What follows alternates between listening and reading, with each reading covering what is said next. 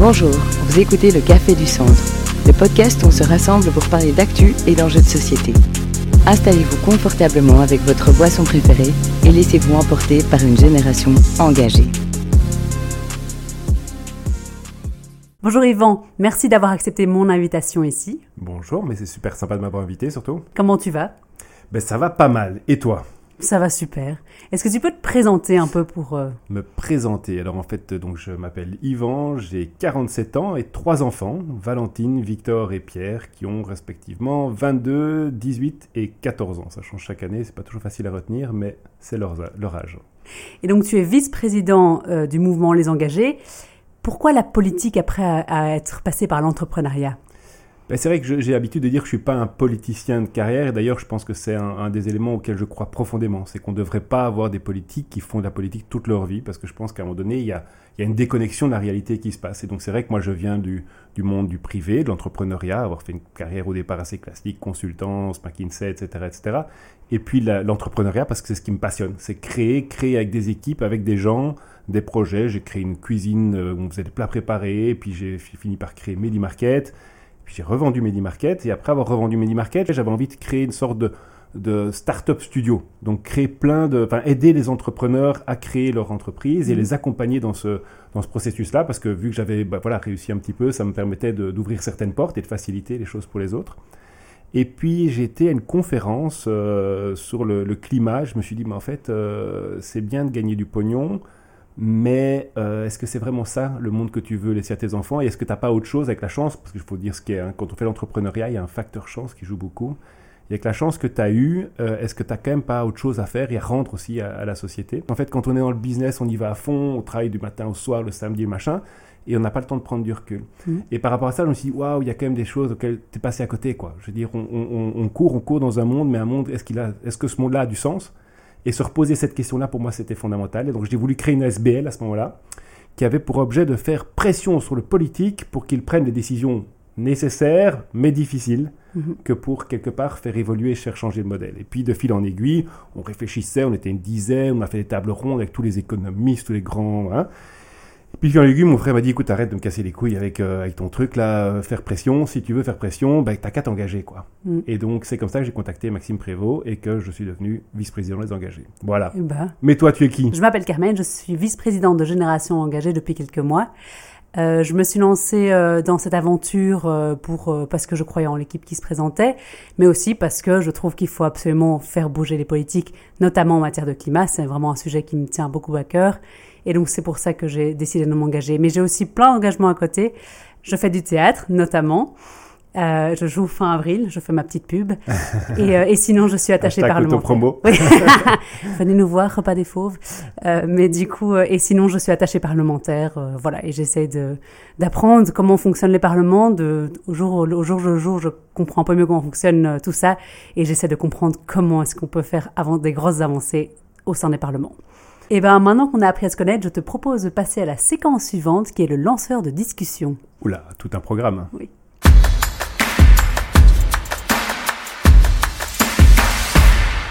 Donc, Yvan, ici, j'ai un jeu de cartes avec euh, plein de questions.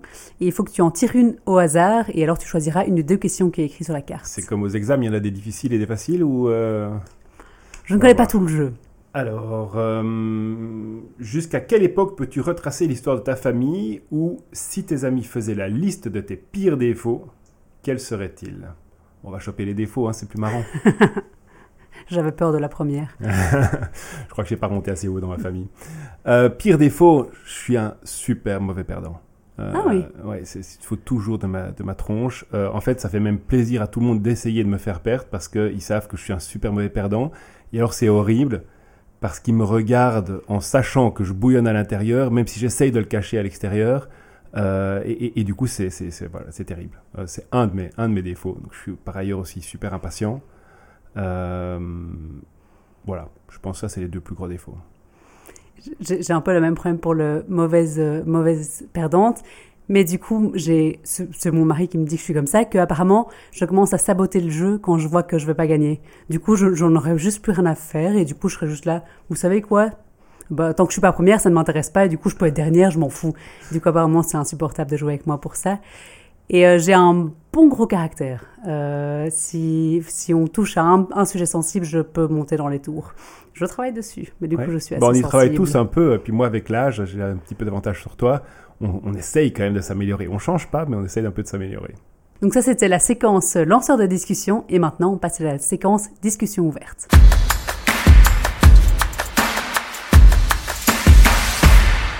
Alors, il y a quelques semaines, les engagés ont présenté leur plan climat et c'est toi qui étais à la manœuvre. Pourquoi en avoir fait un sujet de priorité chez les engagés? Bah D'abord parce que c'est vraiment ce qui m'a amené en politique, comme on le disait tout à l'heure, et puis parce que je pense que c'est pas seulement le plan climat. Le plan climat, c'est euh, une des facettes de ce qui déconne complètement dans, la société aujourd'hui. Euh, je pense que la fracture sociale, la tension qu'on a, le fait qu'on a plus de gens qui sont malades que de gens qui sont au chômage aujourd'hui, hein, plus de gens qui sont en burn-out que de gens qui sont au chômage, et le plan climat, c'est les deux faces d'une même pièce. Cette même pièce, c'est une vision de la société où on court, on court, on court derrière l'accumulation, derrière la pression, et on épuise la planète et les gens. Et donc je pense que le plan climat, non seulement il a du sens en tant que tel, mais il a aussi du sens parce qu'il nous permet d'écrire aussi le modèle de société auquel on croit. Ok. Et euh, tu peux nous, du coup nous expliquer en trois points, Max, en quoi ça consiste euh, ce plan climat? Mais en trois points, je pense que ce qui est clé euh, dans, le, dans, la question climatique, c'est qu'en fait, tout a été dit, tout a été écrit, tout a été calculé, tout a même été jugé en mmh. matière climatique, et pourtant l'ambition est énorme, et pourtant les résultats ne sont pas là. Et donc fondamentalement, la question qu'on s'est posée, c'est de se dire, mais comment est-ce que plus profondément, peut-être même dans le système, dans le, mode de fonctionnement, le mécanisme de notre société, qu'est-ce qui fait aujourd'hui qu'on n'y arrive pas? Et ça, c'est vraiment ma grande conviction, c'est que on doit choisir une croissance qualitative et propre, mais pour ça, il ne faut pas opposer l'économie et l'écologie, il faut réussir à le mettre dans le système, les, les règles, les règles du jeu pour que l'économie, le marché, puisse être vertueux et nous pousser réellement à ce changement. En trois points. Le premier point et première illustration de ça, c'est que c'est au niveau européen.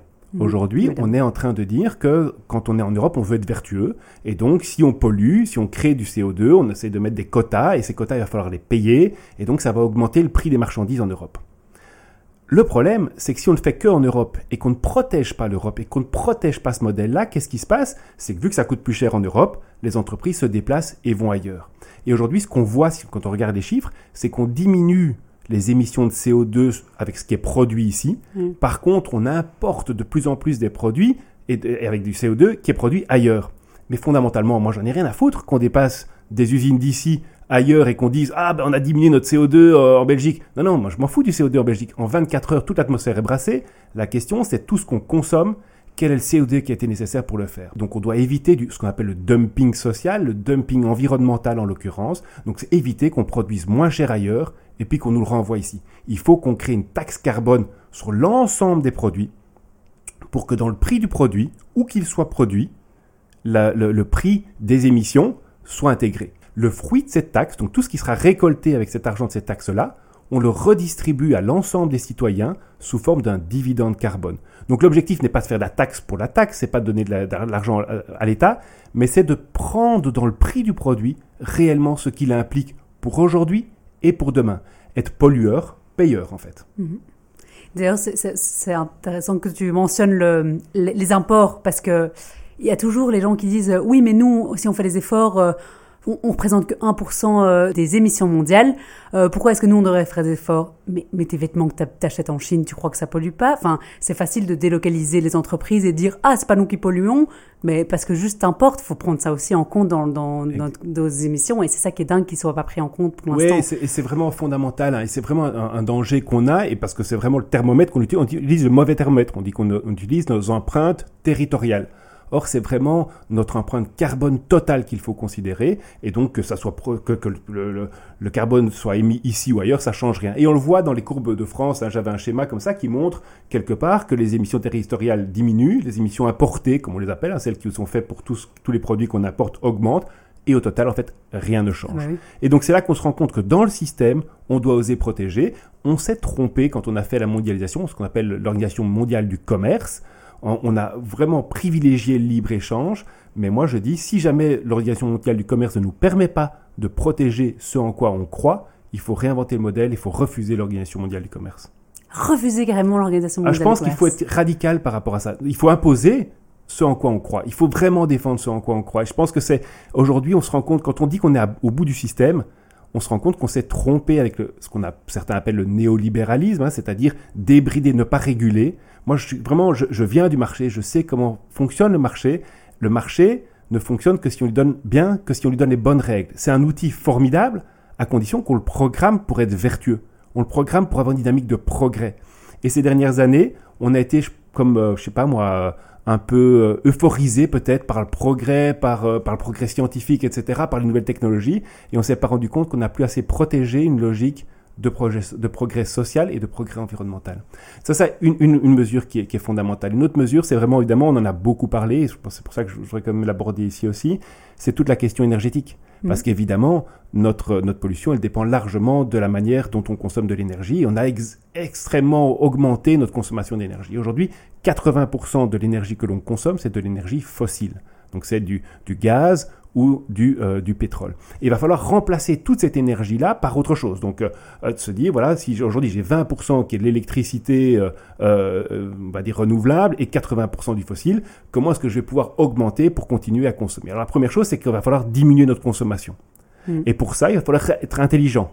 Il va falloir être plus efficace, mais aussi il va falloir peut-être changer certaines habitudes. Faire qu'un produit va durer plutôt 3 ans que 2 ans, ou 4 ans plutôt que, que, que 2 ans. On change de GSM aujourd'hui en moyenne tous les 20 mois on va pas retourner dans la forêt avec un pagne parce qu'on dit qu'on va le changer que tous les 24 mois. Donc, faut être capable aussi de dire qu'il y a une décroissance énergétique qui est nécessaire. Donc, faut pas avoir peur d'utiliser ces mots. Moi, je suis pas pour une décroissance économique par essence. Je suis pour une croissance de la, de la vie qualitative. Donc, plus de liens, plus de valeur ajoutée humaine, mais moins de biens matériels. Il y a des choses sur lesquelles on, peut-être qu'on a un t-shirt de trop, c'est pas très très grave. On va avoir un t-shirt qui sera plus qualitatif, qui va peut-être durer un peu plus longtemps et le changer un peu moins souvent. Donc tout ça, c'est premier, un premier élément. Un deuxième élément, c'est qu'on se rend compte que les gens essaient toujours d'opposer. Il y a certains qui sont ouais, je suis champion du nucléaire, l'autre ah, je suis champion du renouvelable. En réalité, quand on fait les chiffres, quand on va dans la réalité des chiffres et qu'on quitte les dogmes, on se rend compte qu'il faut et du nucléaire, et du renouvelable, et si possible un peu d'hydrogène, et de la biomasse, et comme je le disais, de la décroissance. Et donc en fait, en, en matière de climatique, c'est pas ou, mais c'est et. Et ceux qui disent je suis ce seul champion, le défenseur de uniquement ça, c'est faux l'abus nuit en tout, y compris en matière climatique. Et un troisième point, parce que tu me demandais euh, trois points, je pense que il faut se rendre compte quand même que notre monde va changer, euh, même si on, fait tous les efforts qu'on est en train de faire, on a quand même pris pas mal de retard, on a quand même le, climat qui change, et donc je pense qu'il faut aussi se préparer à avoir plus de résilience, que ce soit chez nous ou ailleurs être capable aussi de, ben, de supporter quelque part le fait que la température va augmenter, que le nombre de catastrophes naturelles va quand même augmenter dans certaines mesures. Et donc il va falloir aussi se protéger par rapport à ça, être plus intelligent, plutôt que de réparer, parce que ça c'est un petit peu l'habitude des politiques. C'est plus facile de réparer s'il y a un problème d'inondation à Liège, on y va tous et euh, ah, c'est quand même très très triste. Ben, en fait ça coûte moins cher d'anticiper. Donc anticipons, créons des bassins d'orage, veillons à ne pas construire en zone inondable. On sait que ça va arriver, on sait que aura plus de sécheresse. Anticipons les choses plutôt que chaque fois attendre d'être contre le mur, de s'être pris la catastrophe avant de réagir. Oui, et, par exemple en ville, mettre, euh, faire plein d'îlots euh, avec de la végétation pour euh, éviter les, donc, avoir, donc, donc vraiment, c'est un, protéger ce qui est précieux, deux, avoir une vision en matière énergétique qui n'est pas où, mais et, et trois, se préparer, anticiper, faire des îlots euh, de, de, de, respiration, et de savoir qu'en été on va avoir des moments chauds, ben, préparer des plans de, de, surveillance pour les personnes âgées pour être sûr qu'elles ne vont pas se retrouver seules sans avoir suffisamment euh, ben, de, capacité de s'hydrater et de se protéger, etc., etc. Je pense que ça c'est vraiment trois points essentiels. Oui, parce que le GIEC disait qu'on serait à plus 1,5 degré d'ici 2030. Donc au final, le, réchauffement, il est là, quoi. Il faut juste le limiter par la suite. Voilà, on pourrait y être. Alors, c'est le, réchauffement. Voilà, et c'est pour. Par contre, je pense qu'il faut pas être euh, trop négatif par rapport aux choses. C'est-à-dire qu'il faut pas abandonner, parce que ah certains m'ont dit, euh, certains m'ont dit, ouais, mais de toute façon, vu qu'on est foutu, et c'est vrai, je pense honnêtement qu'on passera les, 1,5 degrés, hein, si je veux être tout à fait honnête quand on regarde les chiffres. Mais c'est pas pour ça que c'est foutu. Parce que si c'est 1,6, c'est moins grave qu'1,7. Si c'est 1,7, c'est moins grave qu'1,8 etc. Et on veut pas les plus 4. Et on veut pas les plus 4. Donc, euh, donc je pense que le, le, but, c'est quand même d'aller au maximum de ce qu'on est capable de faire, de limiter au maximum les choses. Et donc, tout effort est nécessaire. Et là, il va falloir qu'on se bouge un petit peu le popotin, quoi. Pour les solutions un peu plus durables, pour l'instant, c'est quand même vachement difficile de, de, faire la transition. Par exemple, si tu veux prendre le train au lieu de l'avion, moi, par exemple, j'ai un mariage euh, du côté d'Ibiza euh, en mai. On le fait en train, mais ça nous coûte trois fois le billet d'avion, quoi. Et du coup, c'est comment est-ce qu'on peut faire pour euh, diminuer le billet des trains pour euh, que les gens puissent quand même plus facilement prendre le train, parce qu'on a plein. Le frein, le frein c'est vraiment le prix. C'est pas euh, parce que au final le train est plus confortable, on ne doit pas attendre deux heures euh, avant de prendre le train. On rentre, on se pose, on a de la place pour ses jambes, mais il y a du wifi et on sait travailler. Donc le train est, facile, mais c'est juste que c'est. Ben, c'est sûr que c'est le plus agréable pour voyager en tant que tel et que je pense qu'on pourrait beaucoup plus le faire si, si c'était rendu plus accessible. Et, et, je pense que la, la réalité, c'est qu'on paye l'infrastructure. Aujourd'hui, quand on, on, on va en voiture, euh, on ne paye pas forcément l'infrastructure automobile qui a été, euh, qui a été créée. Aujourd'hui, on paye le, rail. Euh, mais, mais, je dois dire que ça reste quand même quelque chose qui, pour moi, n'a pas de sens. je veux dire, ça n'a pas de sens. Alors, voilà, je ne sais pas si toi, tu as la, réponse, mais moi, je dois dire que j'ai du mal à le comprendre et j'ai même du mal à l'accepter, en fait. Donc, c'est un truc qui me rend dingue. Et, donc, c'est une des choses que je voudrais investiguer plus en avant parce que, parce que je ne comprends pas. Alors, je comprends pourquoi l'avion est aussi peu cher. Parce que vu qu'il ne paye pas ses externalités, il ne paye pas sa pollution, ben là, en fait, il n'y a que les coûts directs qui sont, euh, qui sont portés par, par les billets d'avion. Mais je ne comprends pas pourquoi le train coûte aussi cher. J'avais lu une étude, euh, il faudrait, je, je retrouve tombe plus sur le nom comme ça, qui expliquait en effet, mais quand même tous les coûts.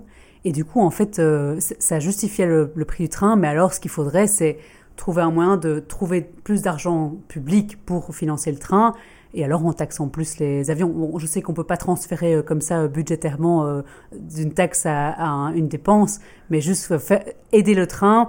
Et pour que ce soit budgétairement nul, bah, taxer plus le kérosène. je ne suis pas sûr qu'on y, je suis pas sûr qu'on y arriverait en faisant ça. C'est sûr que taxer le kérosène, de toute façon, on devra le faire. Je pense que l'avion doit supporter ses, externalités. Et, de nouveau, on, certains disaient, ouais, mais c'est hyper rétrograde, c'est scandaleux.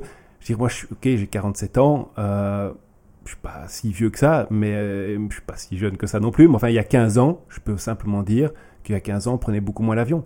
On ne mm. prenait pas l'avion à 29 balles pour aller à Milan pour le week-end.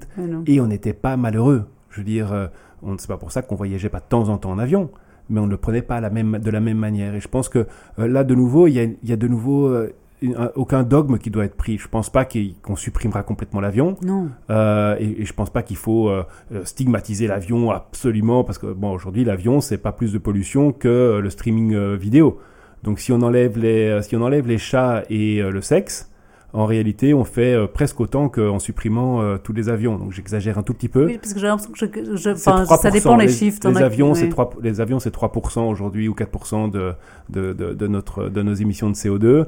Euh, ben, aujourd'hui, les data centers, c'est en train d'exploser. Il y a des choses qui sont plus importantes que d'autres, il y a des, efforts à faire de tous les côtés, mais c'est sûr que l'avion et le train, c'est quand même quelque chose qui n'a pas de sens. Et, je crois qu'en effet, c'est un, rôle sociétal, c'est un rôle que doit prendre l'État aussi, euh, de, payer les infrastructures de train. Tu parlais tout à l'heure de l'énergie. Euh, et alors, bah, l'énergie, c'est entre autres diminuer sa consommation, donc avoir des bâtiments mieux isolés. Et alors, les engagés ont lancé une pétition pour un plan isolation sans frais. Est-ce que tu peux expliquer brièvement aux jeunes qui nous écoutent en quoi cela consiste? Oui, c'est un plan qu'on a appelé 3 euh, fois 3 0, hein, c'est-à-dire zéro tracas, zéro frais pour zéro émission. Hein. 15% de nos émissions, ce sont les émissions qui sont liées au chauffage de nos maisons. Et donc on voit que on parle depuis des années et des années, il faut isoler, il y a des primes dans tous les sens. Et la réalité, c'est que les primes, on les utilise pas. Il y a 900 millions d'euros de primes prévues en Wallonie, il y en a 10 millions qui ont été attribués. Donc c'est bien la preuve que les gens ne les utilisent pas. Et, il y a plusieurs facteurs pour lesquels on n'utilise pas. D'abord, le premier facteur, c'est le facteur monétaire. Donc c'est est-ce que j'ai l'argent? Deuxième facteur, c'est est-ce que je peux m'y retrouver dans l'administration qui a à faire? Troisième facteur, c'est est-ce que je suis capable, moi, de savoir quels sont les bons travaux à faire et de suivre correctement les corps de métier, est-ce que j'ai le temps de le faire, etc., etc. Et nous, on a voulu balayer tout ça. Donc, ce qu'on a décidé de faire, c'est de dire, vous pouvez isoler votre maison, ça vous coûte rien. Quelqu'un d'autre paye pour vous, c'est l'État qui paye sur un temps très long. Grâce à cette isolation, pour lequel quelqu'un, il y a un coordinateur de chantier qui arrive, il vous dit, bah, je vais isoler votre maison, vous allez économiser grâce à ça 30% de votre énergie, donc votre facture d'énergie va diminuer de 30%. La moitié de ce que vous économisez va servir à rembourser celui qui a payé les travaux, et l'autre moitié, vous l'avez directement en réduction de votre facture.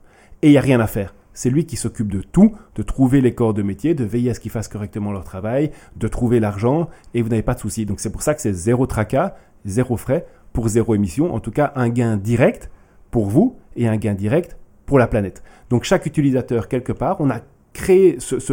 En fait, c'est vertueux d'isoler. On crée de l'argent en isoler. En isolant, on crée de l'argent parce qu'on crée une économie. Et cette économie, on se la partage entre directement ben, celui qui occupe la maison, qu'il soit locataire ou propriétaire. Et l'autre chose, c'est qu'on a créé du temps long. Aujourd'hui, en, économie, on dit qu'il y a une problématique d'avoir une adéquation entre le, le, temps, la capacité du retour sur investissement et la capacité d'emprunt. Et donc, mm. nous, ce qu'on a fait, c'est que l'État est le garant de créer un temps long. Donc, ça peut durer 40 ans pour rembourser quelque part votre facture s'il le faut. C'est pas grave, c'est à coût zéro, c'est à taux d'intérêt zéro, et ça, c'est le rôle de l'État. Ok, ça vend du rêve. Ça vend du rêve, mais c'est vrai. En fait, ça, ça paraît magique, mais c'est pas magique, il suffit de le faire, en fait. Et il y a un système qui est un petit peu similaire à ça, c'est les panneaux photovoltaïques à Bruxelles. Mais donc nous, ce qu'on a voulu recréer quelque part, c'est ce cadre dans lequel il y a une économie à se partager. Je sais pas, toi, tu, tu, en penses quoi? Quand, tu entends ça, quand tu entends cette idée, qu'est-ce que ça te, qu'est-ce que ça te fait penser À quoi ça te fait penser? Surtout à court terme, combien ça va coûter à la, à la collectivité? Ben, honnêtement, ça coûtera pas plus cher que ce qu'on fait aujourd'hui et qui, est, qui est complètement inefficace au niveau des subsides. Euh, parce qu'aujourd'hui, on subsidie en partie les travaux, alors qu'ici, on réalise réellement une économie réel et structurel. La seule chose, c'est que l'État va être remboursé dans un certain temps long. Et donc la question de savoir à quel taux d'intérêt l'État va devoir emprunter cet argent. Et là, par rapport à ça, je pense qu'il faut aussi être assez radicaux. Je suis convaincu qu'aujourd'hui, il y aurait moyen d'imposer aux banques de prêter à l'État un taux très réduit et que du, du, coup, ça coûterait même beaucoup moins cher que les subsides. Si on n'y arrive pas, ça coûtera le même prix que les subsides. Mais la réalité, c'est que quand on dépose notre argent à la banque aujourd'hui, on touche 1% d'intérêt et qu'il euh, rétrocède, que ce soit à l'État ou à nous, par, à nous à 3-4% d'intérêt et à l'État à 2,5%.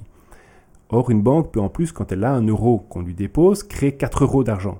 Donc en réalité, ça lui coûte 0,2% pour, pour avoir de l'argent. L'État pourrait simplement imposer aux banques, comme elle l'a fait pendant le Covid, de dire vous devez prêter, vous devez me prêter de l'argent à taux très réduit et je garantis simplement que ça sera payé. Et, sur cette base-là, on devrait pouvoir le faire à coût très très réduit. les banques sont encore prêtes à, prêter parce que j'ai l'impression pour la Wallonie, il y avait déjà certaines banques qui ne voulaient plus prêter parce que. Alors, je pense que ce qui est vraiment clé et qu'on ne dit pas assez, c'est que on trouvera toujours de l'argent ou on peut trouver de l'argent, on peut même créer de l'argent si c'est pour faire des investissements structurels mm. qui créent un retour structurel. C'est-à-dire que chaque année, quand j'ai diminué ma consommation, chaque année, j'ai de l'argent qui rentre. Et même si c'est sur du temps long, c'est pas grave parce que j'ai en, face ce qu'on appelle un actif, c'est-à-dire quelque chose qui génère de l'argent. Par contre, si c'est pour dépenser de manière dans dépenses courantes, on va dire opérationnelles de tous les jours, donc pas en investissement mais en dépenses courantes, là on trouvera à un moment donné plus d'argent. Parce que simplement de dépenses courantes en dépenses courantes, il n'y a jamais de retour. Tandis que si c'est pour investir, pour lequel il y a un retour, il n'y aura jamais de problème à trouver de l'argent. Il y a tout à fait moyen de trouver de l'argent. Et je vais donner un deuxième exemple. Aujourd'hui, l'État, c'est le plus mauvais gestionnaire au monde, en fait. Pourquoi on fait un tarif social? Quand on fait un tarif social pour 400, 400 000 ménages aujourd'hui en Belgique, c'est l'État qui paye la moitié de la facture paye la moitié de la facture, et plutôt que d'isoler le bâtiment, il paye la moitié de la facture. Il mm. ferait bien mieux d'isoler le bâtiment. S'il était propriétaire, c'est ce qu'il ferait, si c'était lui qui... Et, en fait, c'est vraiment l'exemple, le vieil exemple. Hein. Si tu donnes à quelqu'un un poisson un jour, il mangera un jour. Si tu lui apprends à pêcher, il mangera toujours. Si tu payes sa facture énergétique qui part en fumée, non seulement tu pollues, mais tu dépenses tous les jours le même poisson. Si tu isoles sa maison, structurellement, tu diminues les dépenses et tu fais une économie pour tout le monde, pour la planète et pour le budget de l'État. Et donc, ce que je commencerai par faire dans ces X maisons à isoler, je commencerai par isoler les 400 000 maisons des gens qui ont le tarif social, parce qu'en réalité, ce qu'on leur donnerait pour isoler, ça serait plus confortable pour eux, ça serait meilleur pour la planète, ça serait meilleur pour le budget de l'État. Eh ben, merci pour toutes ces explications. En tout cas, euh, beaucoup d'ambition et, j'espère qu'elles aboutiront. Beaucoup d'envie et qu'on doit construire ensemble, je pense. Et du coup, il faut aller signer la pétition. Allez, signer. Euh, mais du coup, maintenant, on va passer à la séquence Tu préfères.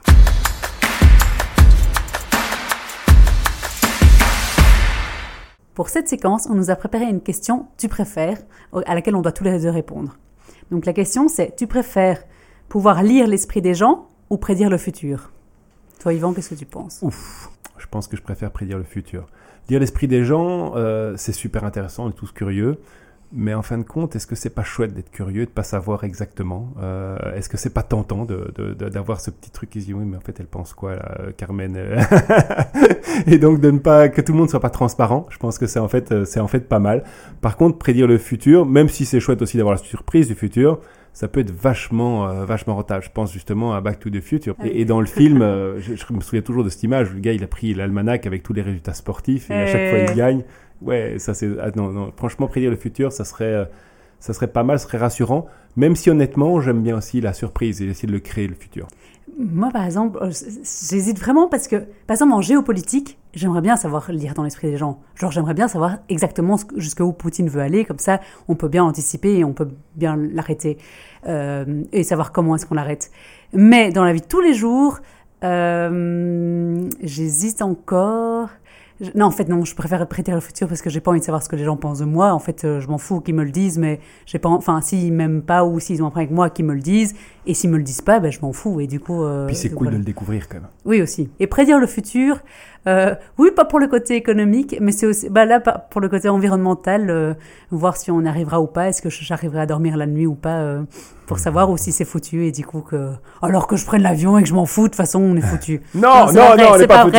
C'est pas vrai, c'est pas, je, je pas du tout. Bah, c'est fini du coup pour la séquence tu préfères et on arrive à la séquence coup de cœur.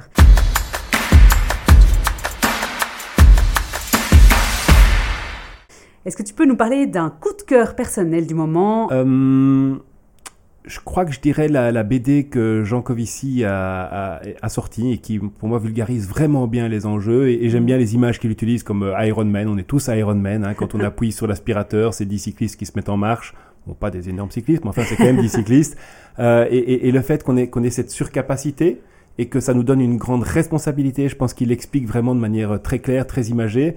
Et euh, voilà, j'en ai acheté une dizaine que j'ai déjà distribué, donc euh, je suis assez assez fan de cette BD, même si voilà, je suis pas forcément d'accord avec tout ce que Jean Covici mm. dit, mais je pense que ça vulgarise bien les choses et ça donne une approche qui est éclairante, simple sur, euh, sur la réalité auquel on fait face. Et, donc cette CBD, c'est Un monde sans fin de Jean Covici.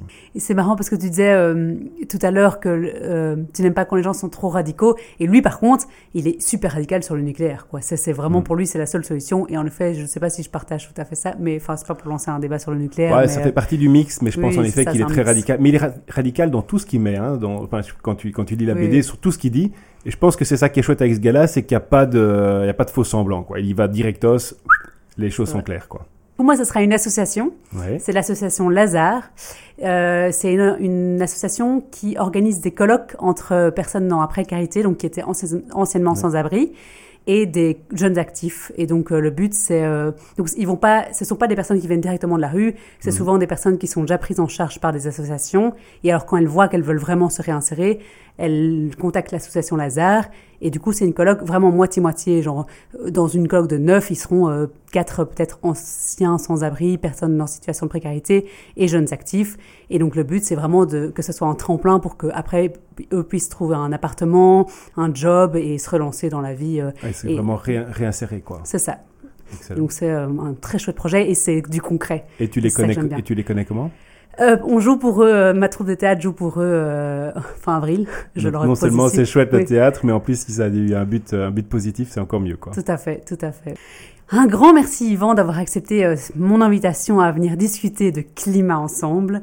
J'espère que tu as passé un bon moment. Mais vraiment avec grand, grand, grand plaisir. C'est moi qui te remercie pour euh, bah, d'abord pour euh, m'avoir invité et puis pour ce bon moment passé ensemble. Je pense que c'est... Bah, moi j'adore parler comme ça. C'est avec plaisir. Et si tu veux revenir, n'hésite surtout pas. On sera Attention, ne me tends pas la perche. Je reviens. c'est noté. Et est-ce que tu aurais un dernier mot à dire aux jeunes? Un dernier mot à dire. Euh, je crois qu'il faut, euh, je crois qu'il faut continuer à rêver et être optimiste. Euh, je pense que c'est vraiment le moteur qui nous pousse. Moi, j'adore la chanson de Brel pour atteindre à son écartelé l'inaccessible étoile. Et, et, je pense vraiment que dans la vie, il faut aller au bout de ce qu'on. Et puis, tant pis si on se prend les pieds dans le tapis, tant pis si on se prend une bonne grosse gamelle.